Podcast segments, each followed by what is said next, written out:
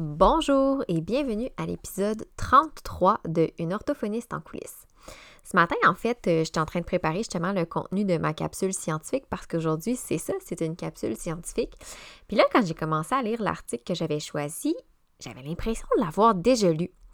Fait que je me suis vraiment arrêtée deux secondes, puis j'étais même retourner voir mes contenus de mes autres capsules scientifiques de l'automne. Mais j'ai réalisé que c'est pas parce que je l'avais déjà lu, mais que clairement cet automne, j'ai suivi une certaine tendance en matière d'articles scientifiques. Tout en fait, ou presque, si je me rappelle bien, ont porté sur le langage écrit d'une certaine façon. Ça en dit long un peu sur les questions que je me pose, hein, parce qu'on se rappelle dans le fond que mes capsules scientifiques, en fait, je les fais pour vous, oui, parce que j'aime ça, vous transmettre l'information, mais je les fais aussi beaucoup pour moi, euh, parce que ça me permet de répondre à mes questions. Ça me mène un peu sur un autre sujet, mais cette année, dans le fond, je me suis fixé comme objectif de lire un livre de développement personnel ou professionnel par mois. Mais parmi ces livres-là, en fait, il n'y en a pas en lien avec l'orthophonie. Fait c'est vraiment des livres plus, euh, de développement personnel ou professionnel, plus axés sur l'entrepreneuriat. Fait parallèlement à ça, ben, parce que je trouve important de me former puis de continuer de me perfectionner dans mon métier, ben, je voulais lire un article scientifique par mois, d'où ma capsule scientifique. Puis bien honnêtement, je pense que si je m'engageais pas avec le podcast, je suis pas sûre que je serais aussi assidue dans ma lecture d'articles scientifiques. Au moment où je suis en train d'enregistrer cet épisode-là, il est quand même un petit peu tard le soir, puis je voulais absolument prendre le temps de terminer de, résumer tout ça. Mais j'ai quand même devant moi cinq pages de texte, quasiment six de résumé. Fait vous comprendrez que c'est beaucoup de temps, euh, mais en même temps, j'apprends énormément. Puis plus je lis des articles, bien, plus j'aime ma réflexion, parce que je réalise qu'en lisant, ben, ça m'amène d'autres questions. Puis euh, je pense que c'est pour ça aussi que j'ai suivi certaines, une certaine ligne directrice cet automne parce que euh, je, je, lis sur le langage écrit puis ça m'amène des nouvelles questions. Et évidemment, c'est sûr que ben, avec ma clientèle, c'est surtout ce genre de questions-là que je me pose. Fait que, à suivre, est-ce que je vais avoir encore cette même ligne directrice-là pour la suite? On ne sait pas. Mais bon, là, j'ai assez tourné autour du pot. Donc aujourd'hui, je vous partage un article qui, euh, comme mes autres, c'était très intéressant. En fait, c'est une, méta-analyse qui est assez récente, qui elle aussi date de 2020, comme la dernière étude que je vous ai présentée. Elle a été menée par Steve Graham et son équipe. En fait, il y était cinq auteurs en tout. Et dans le fond, c'est une méta-analyse où ils ont décortiqué plusieurs études pour voir si les enfants qui présentent un TDL éprouvent réellement des difficultés en écriture. Par ici, j'entends vraiment plus sur le plan statistique parce que je pense que je ne suis pas la seule à observer, parce que dans ma pratique, que mes jeunes TDL ont aussi des difficultés en écriture. Fait que je voulais quand même pousser un petit peu. On va aller voir le pourquoi. Y a-t-il des explications derrière ça? Je vous en parle plus après l'intro. Une orthophoniste en coulisses. Un podcast pour les professionnels touchant de près ou de loin au langage et qui veulent mieux gérer leur pratique et comprendre les enjeux actuels dans le domaine de l'apprentissage. Je suis Marie-Philippe Prodry, une orthophoniste québécoise passionnée et ambitieuse, œuvrant au privé depuis 2015. Je vous partage ici mes réflexions, mes découvertes, ainsi que mes discussions avec d'autres spécialistes du milieu. Mon but? Vous aider à mieux comprendre la réalité actuelle et les enjeux qui entourent l'orthophonie et vous donner les outils afin d'optimiser votre pratique. Donc, avant d'aller plus loin, je vais vous partager, comme à mon habitude, quelques informations que j'ai trouvées intéressantes là, en préambule dans l'article. En fait, la, la petite mise en bouche, disons ça. C'est quand même fréquent de voir que les enfants qui ont un TDL ont des difficultés sur le plan du langage écrit. Puis en fait, c'est ce que les auteurs ont voulu approfondir avec cette méta-analyse-là dont je vous parle en ce moment et que moi-même, je me suis questionnée dans mon bureau. Fait que ce qu'en fait, eux, c'est qu'ils ont analysé des études qui comparent les performances en écriture d'élèves qui présentent un TDL par rapport aux performances d'élèves qui n'ont pas de difficulté, soit du même âge chronologique ou d'élèves qui n'ont pas de difficulté, qui ont le même niveau langagier. Donc, ne sont pas nécessairement du même âge que les jeunes TDL. En fait, ce qu'ils voulaient faire avec cette méta-analyse-là, c'est de voir s'il y a vraiment une prévalence sur le plan des difficultés d'écriture chez les TDL, mais aussi voir est-ce qu'il y a une variation selon les tâches d'écriture, selon les atteintes aussi, le niveau d'atteinte euh, et les habiletés langagières des jeunes. Fait eux, à travers leur euh, recension des écrits, dans le fond, leur, introduction avant d'aller dans la méthodologie et tout ça, ils ont mis de l'avant trois théories pour tenter un peu d'expliquer pourquoi un enfant TDL aurait plus de risques d'avoir des difficultés en écriture. La première théorie, fait que là, je vous ai traduit, en hein, s'entend, c'est un article en anglais, fait que euh, la théorie, la première théorie dont il parle, c'est la euh, Shared Knowledge Theory, fait en français, je devine que c'est la théorie du, savoir partagé. En fait, il y a plusieurs personnes qui assument que, et plusieurs études aussi, qui ont mis de l'avant le fait que l'écriture, c'est une habileté qui repose sur le langage. Et euh, selon la théorie du savoir partagé, le langage oral et le langage écrit auraient plusieurs points communs. Et les. Euh, en anglais, ils disent les writers, mais en français, je ne savais pas trop, je vais dire les rédacteurs. Disons ça comme ça, je ne vais pas parler d'écrivains ou d'auteurs. Les rédacteurs s'appuient en fait sur leurs habiletés à l'oral pour écrire. Fait si on se fie un peu à cette théorie-là, ça veut dire qu'avoir des meilleures habiletés orales offrirait une meilleure base pour l'écriture et à l'inverse, avoir des difficultés à l'oral, ça pourrait se manifester à travers l'écriture chez quelqu'un. Donc, la, théorie de savoir partager, en fait, elle met en parallèle deux autres, deux autres théories ou deux autres conceptualisations euh, en s'appuyant sur le modèle du langage oral de Levelt qui était développé par rapport aux aphasiques. Euh, en 1980. Ben, en soit, ce modèle-là, en tout cas, dans l'article, ça disait que ça datait de 1993 et euh, comparé à un modèle développé par Graham, qui est un des auteurs de l'étude dont je vous parle en 2018, donc euh, un modèle de l'écriture. Là, je vais essayer de vous expliquer ces deux modèles-là clairement, sans support visuel, mais je vous suggère de les googler si jamais vous voulez avoir une vision plus claire du modèle. Moi, c'est ce que j'ai fait parce que même dans l'article, ils n'ont pas mis de. Des fois, ils mettent des figures ou des tableaux, des choses comme ça. Euh, ils l'ont pas mis. Fait que je suis allée googler un peu pour me remettre le modèle de Levelt en tête. Euh, en fait, c'est que dans cette explication-là, le modèle euh, du langage du langage oral de Levelt, il y a différents niveaux. Premièrement, tu as le niveau de conceptualisation. Donc, en fait, au niveau de conceptualisation, tu vas générer une intention de communication qui vient transformer qui vient se transformer en fait en un message cohérent, là, donc à partir d'un monitorage. Donc, selon ce qui a été dit dans la conversation, selon ce qui va être dit par la suite, la personne, ce qu'elle va faire, c'est que euh, elle va générer, c'est ça. On, on pourrait penser de comparer ça un peu à une idée, disons ça comme ça. Une fois que ton idée est là, euh, quand tu veux parler, mais tu vas formuler. Euh, il va y avoir une formulation. Donc, la formulation, c'est où il, va, où il va y avoir une certaine gestion de la structure de surface, c'est-à-dire de s'assurer que le message qu'on va livrer va être clair sur le plan grammatical, phonologique. Donc, on part du message préverbal, selon le modèle, donc qui est notre idée, pour le mettre de façon, euh, de structurer de façon acceptable pour qu'il soit bien compris par l'interlocuteur. C'est vraiment, j'ai l'impression que c'est le comment on structure notre idée pour qu'elle soit claire. Et à cette étape-là, euh, la formulation, en fait, s'appuie sur le bagage sémantique, phonologique, morphologique, syntaxique. Une fois que la phrase est un peu structurée dans, notre tête, on arrive à l'étape de l'articulation qui est un peu en fait d'exécuter. Hein. Euh, donc, on va activer les mécanismes moteurs qui permettent de produire le message à l'oral. Et il y a une boucle de rétroaction. Donc, par l'audition, donc on entend le message et un système euh, qui, va être analysé en fait par le système de compréhension du discours. En fait, quand on parle, mais veut, veut pas, oui, on va s'écouter quand même pour s'assurer que ce qu'on dit se fait du sens, qu'on ait bien compris. Euh, et là, ça repart dans la boucle au niveau de la conceptualisation et ainsi de suite. Le modèle développé, euh, d'écriture développé par Graham en 2018, mais il ressemble un petit peu à celui de Levelt. C'est un modèle qui décrit une série d'opérations physiques et mentales que le rédacteur va appliquer pour produire un texte.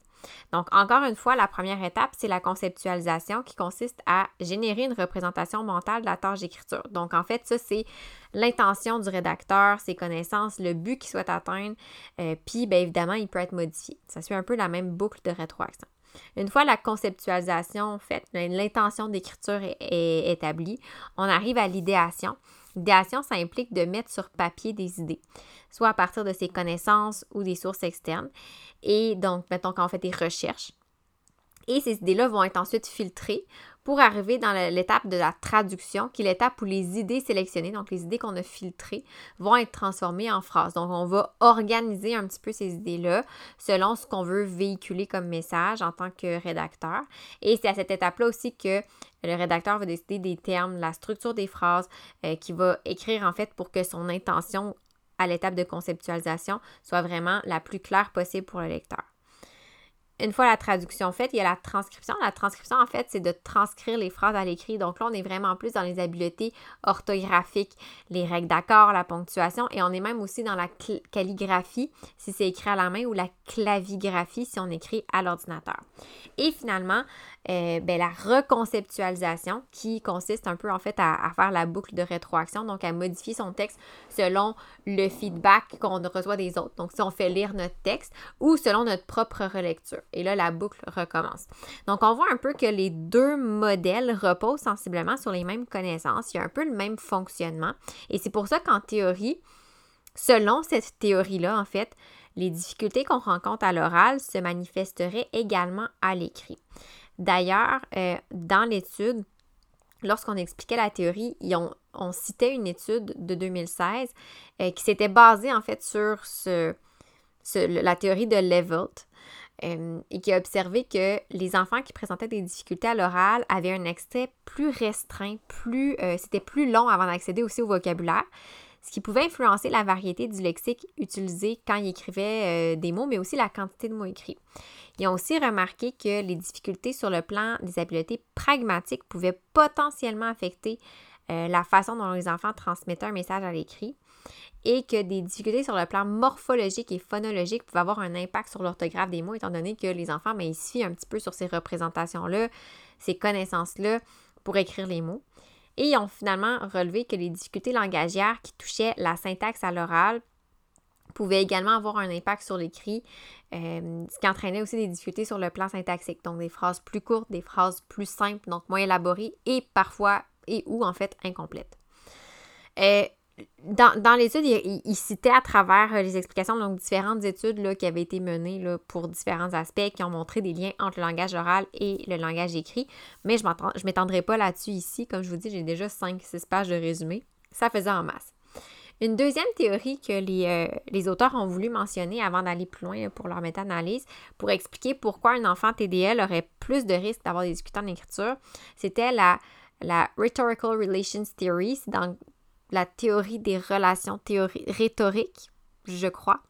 En fait, ça, c'est une théorie plus d'ordre socio-culturel euh, qui considère que le langage oral et écrit euh, sont comme des activités sociales, en fait, qui vont se baser sur la construction de sens. Donc, le langage, en fait, euh, c'est ça, on va construire du sens de ce qui est autour de nous, donc que ce soit de notre lecture ou de ce qu'on entend à, l'oral. Et comme les locuteurs avec leur audience, donc avec leur interlocuteur, les rédacteurs, ben, ils engagent une forme de dialogue avec les lecteurs. À noter que cette théorie-là ici, elle ne considère pas euh, qu'il y a des différences entre le langage oral et le langage écrit, en fait, parce que selon cette théorie-là, les deux, c'est des conversations, c'est sur le plan social. Les deux visent à partager un message, donc à un échange. La seule chose, c'est que à l'écrit, donc la théorie explique, c'est que la, la, seule différence, c'est qu'à l'écrit, il faut dealer un peu avec le problème que l'interlocuteur est absent. Donc, le lecteur, c'est rare qu'il va lire le texte en présence du rédacteur. Moi, si je lis un livre, j'ai pas accès à l'auteur à côté de moi. Euh, des fois, oui, ça peut arriver, donc on, se fait corriger, puis on est à côté, puis on peut préciser. Mais c'est pour ça que le fait de participer à des conversations à l'oral serait une façon de, bâtir, en fait, sa connaissance d'une gestion d'une conversation, d'une gestion de la compréhension de ce que je dois donner comme information, euh, donc, si, plus je participe à des conversations à l'oral, plus ça vient me fournir des pistes sur tout ce que je dois penser à préciser pour que je puisse les réinvestir, ces pistes-là, au moment d'écrire un texte parce que j'aurais pu tous ces indices-là, ces rétroactions-là directes que j'ai quand je suis à l'oral. par exemple, des enfants euh, qui développent leurs habiletés, en fait, les enfants développent leurs habiletés pragmatiques quand ils s'engagent dans des conversations avec les autres. Et là, ça leur permet d'utiliser leur langage oral, de développer leurs habiletés de communication, leurs interactions sociales, de s'adapter, de s'améliorer d'une fois à l'autre. Et ces mêmes habiletés-là peuvent ensuite être transposées en situation d'écriture. Et là, ils vont appliquer un petit peu ce qu'ils ont appris à l'oral, de savoir que, ah oui, c'est vrai, quand je fais tel je donne telle information, c'est important que je, puisse, que je précise de telle, telle, telle façon et je vais transposer ça un peu à l'écrit. Et ça va influencer un petit peu comment ils vont structurer leur texte pour bien se faire comprendre par le lecteur. Mais chez un enfant qui a des difficultés à l'oral, ben déjà en partant, il va être moins enclin à participer à, des conversations à l'oral où il n'y aura pas ces, habiletés-là à détecter toutes les petites subtilités qu'on a dans une conversation. Et donc, quand va venir le temps d'écrire, mais ben, ça va être plus difficile pour lui de se mettre à la place du lecteur à partir de ce qu'il a vécu à travers ses conversations avec les autres. Donc, il n'y a pas vraiment d'évidence scientifique qui soutienne cette théorie-là, mais je la trouvais quand même intéressante, puis je trouvais intéressant qu'il la mentionne. Et finalement, la troisième théorie qui tente d'expliquer pourquoi un enfant TDL aurait plus de risques d'avoir des difficultés en écriture, c'est la Learning Deficit Theory ou la théorie du déficit d'apprentissage. Encore une fois, c'est une traduction maison, donc j'ai aucune idée si c'est vraiment ça. Vous saurez me le dire si jamais je me trompe. Euh, en fait, selon cette théorie-là, c'est que même si le TDL c'est considéré comme étant un trouble vraiment qui est spécifique au langage, mais cette, cette théorie-là stipule que les difficultés qu'on a sur le plan du langage oral, ce serait le résultat de problèmes sur le plan des processus d'apprentissage de base.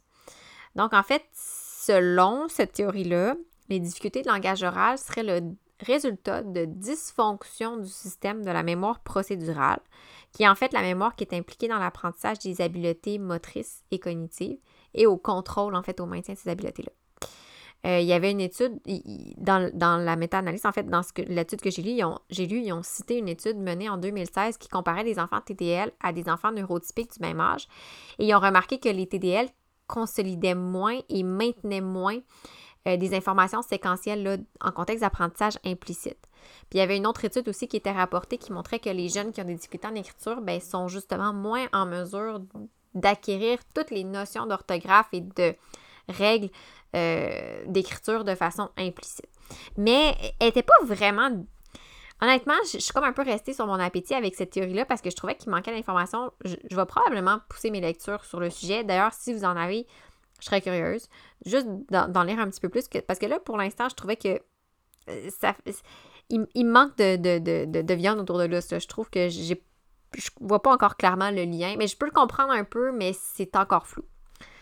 Bref, donc ça, c'était les trois théories qui ont mis de l'avant pour dire, ben peut-être que justement, ça pourrait être une raison du pourquoi les TDL ont plus de difficultés en écriture. Mais la méta-analyse, en fait, son but, c'était justement de voir euh, un petit peu là, les, différentes hypothèses.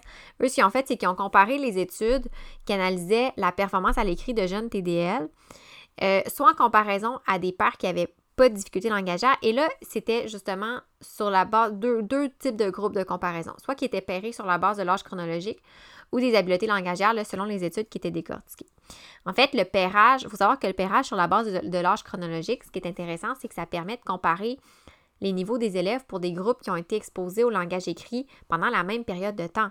Langage oral et langage théoriquement. Hein. Langage, peut-être pas langage oral, mais langage écrit, donc niveau scolaire. Hein.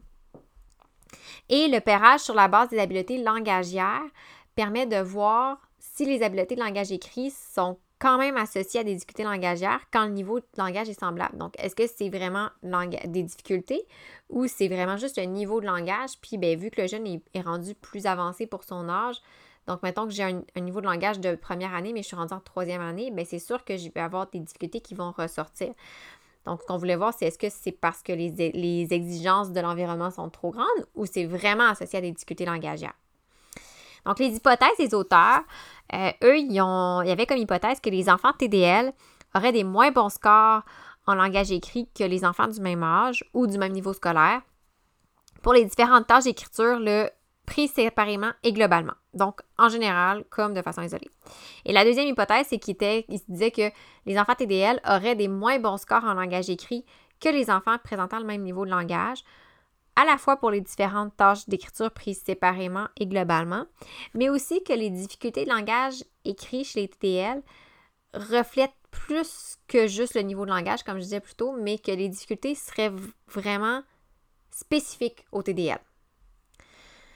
Donc, ce qu'ils ont fait, c'est qu'ils ont. Il y avait plusieurs critères là, pour leur sélection d'études à analyser.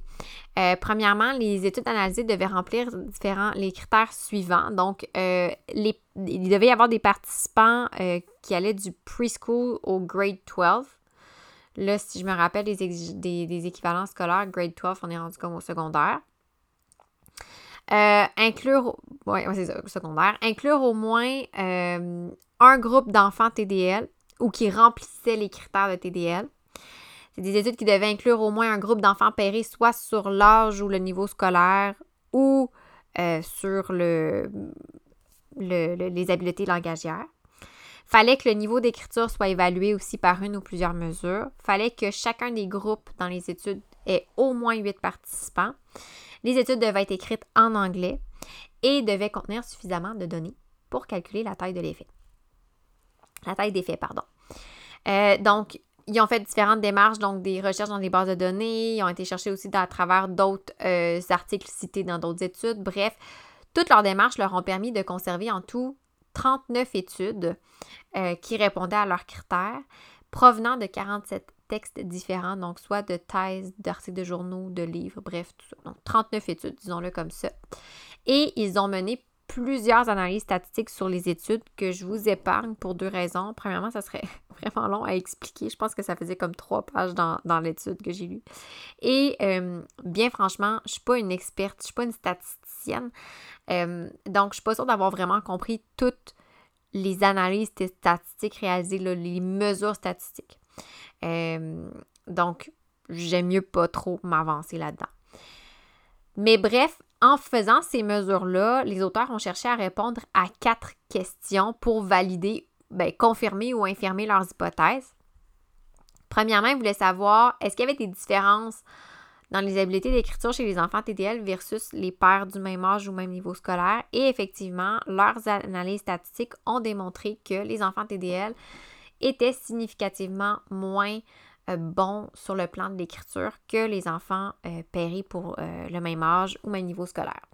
Ils ont voulu évidemment aussi voir est-ce qu'il y avait des, des, différences dans les habiletés d'écriture chez les enfants TDL versus des pères de même niveau de langage. Et c'était la même chose, les enfants TDL étaient significativement moins compétents sur le plan de l'écriture que les pères de même niveau de langage. Ils ont aussi voulu pousser un peu quels aspects spécifiques de l'écriture étaient problématiques pour les enfants TDL. Ce qu'ils ont remarqué, c'était que les enfants TDL étaient significativement moins bons en écriture pour toutes les composantes évaluées. Mais ici, se gardait un petit bémol parce que euh, c'était pas toutes les études qui étaient claires sur ça. Donc, il faut euh, noter que peut-être que cette, euh, cette analyse-là est pas 100% euh, je dirais précise, là, est, à, est à prendre avec un petit grain de sel. Et la dernière question qu'il voulait, euh, à laquelle il voulait répondre, c'est est-ce que l'âge, les caractéristiques des tests, la qualité de l'étude, le niveau d'atteinte langagière avait un effet modérateur justement sur cette relation-là entre le trouble du langage et les difficultés d'écriture. Et selon les différentes caractéristiques qu'ils ont pu analyser, ils ont trouvé un effet modérateur, mais la taille d'effet était variable selon les caractéristiques. Et encore une fois, ici, il faut faire attention parce que des fois, dans les études analysées, ce n'était pas si bien précisé. Donc, je ne sais pas à quel point ces statistiques-là sont fiables pour ces deux, les deux derniers points. Fait que si on regarde globalement, les scores d'écriture des enfants TDL, euh, sont statistiquement moins élevés que ceux de leur père du même âge. Donc, ça indique que oui, il y a un lien entre le TDL et les habiletés en langage écrit. Et même lorsque les habiletés langagères, en fait, étaient contrôlées, hein, quand on comparait avec le groupe langage, euh, donc, euh, en fait, quand ils étaient pairés par, au niveau des habiletés langagères, les enfants TDL avaient tout de même des difficultés à l'écrit statistiquement plus significatives que les pères euh, de même niveau de langage, ce qui suggère en fait que leurs difficultés à l'écrit sont réelles, mais non seulement sont réelles, sont associées à leurs troubles et non pas seulement au niveau de langage. Euh, ceci étant dit, donc, euh, ce qu'ils ont vu aussi, c'est que c'est pas tous les enfants TDL qui éprouvent le même type, le même type, le même type, pardon, de difficultés en écriture. Et euh, les auteurs suggéraient des études supplémentaires pour déterminer un peu la, prévalence de ces difficultés-là, pour préciser aussi un peu la cause, hein, parce que c'est seulement une relation qu'ils ont trouvée.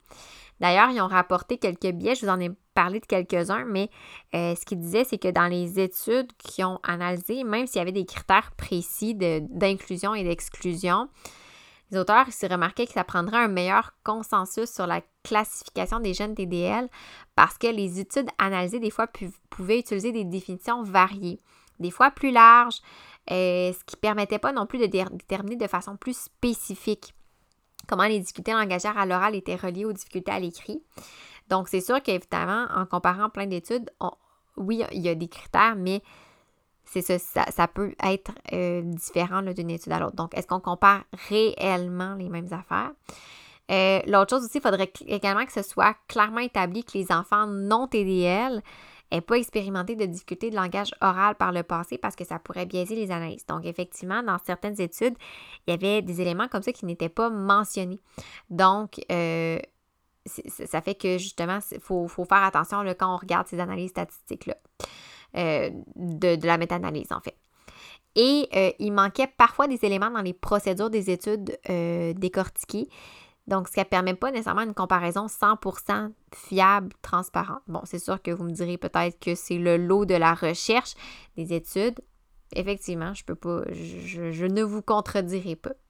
Mais malgré tout ça, cette étude-là, je la trouvais quand même intéressante parce qu'elle soulève le fait que les enfants TDL, c'est des moins bons rédacteurs, disons ça comme ça, que leur père.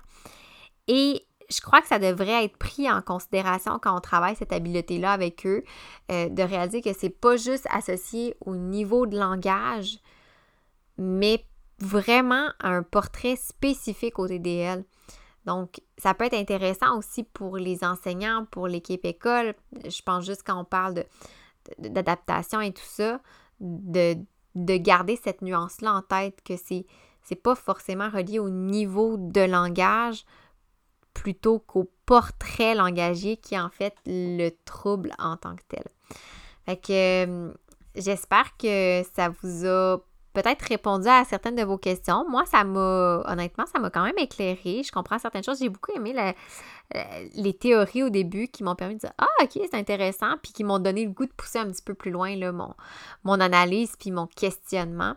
Si jamais vous avez des, informations, vous avez des, théories, des peu importe, en lien un peu avec ce dont j'ai parlé dans l'épisode, mais c'est sûr que ça me fait toujours plaisir d'échanger avec vous. Donc, n'hésitez pas, pardon, à m'écrire, ça me fait toujours plaisir. Si vous avez des études, des questions que vous vous posez aussi auxquelles vous aimeriez que je réponde en fouillant pour trouver des études, partagez-le moi, ça va me faire plaisir. Et sur ce, je vous dis à un prochain épisode. Bye bye! Si vous avez apprécié cet épisode, je vous invite à vous abonner à mon podcast pour ne rien manquer et être avisé lorsque de nouveaux épisodes seront publiés. Je vous invite également à me laisser un commentaire ou même une cote de 5 étoiles peut-être pour me permettre de réaliser ma mission qui est de démocratiser l'orthophonie et tout ce qui entoure les besoins particuliers. En laissant un commentaire ou une note, vous permettez à mon podcast d'être plus visible pour qu'un plus grand nombre de personnes puissent en profiter. Pour en apprendre plus sur les coulisses de l'orthophonie et sur mes projets, vous pouvez me suivre sur mes réseaux sociaux mentionnés dans la description de l'épisode. Pour mes services de mentorat ainsi que les outils disponibles sur ma boutique en ligne, rendez-vous au www.mariephilippeorthophoniste.ca.